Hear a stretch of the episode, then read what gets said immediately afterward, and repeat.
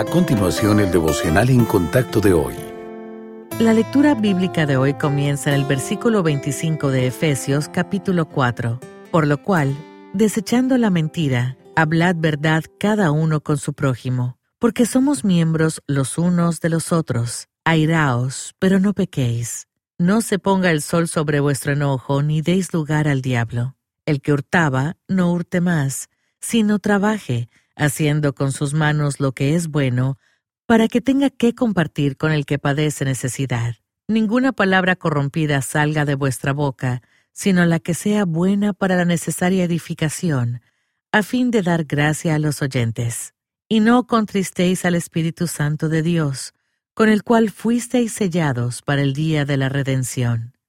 Quítense de vosotros toda amargura, enojo, ira, gritería y maledicencia, y toda malicia. Antes sed benignos unos con otros, misericordiosos, perdonándoos unos a otros, como Dios también os perdonó a vosotros en Cristo. Efesios 4, versículo 32 es una conmovedora invitación de Dios.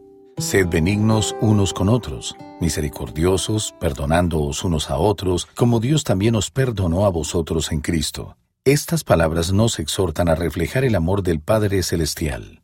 La instrucción de Dios es clara.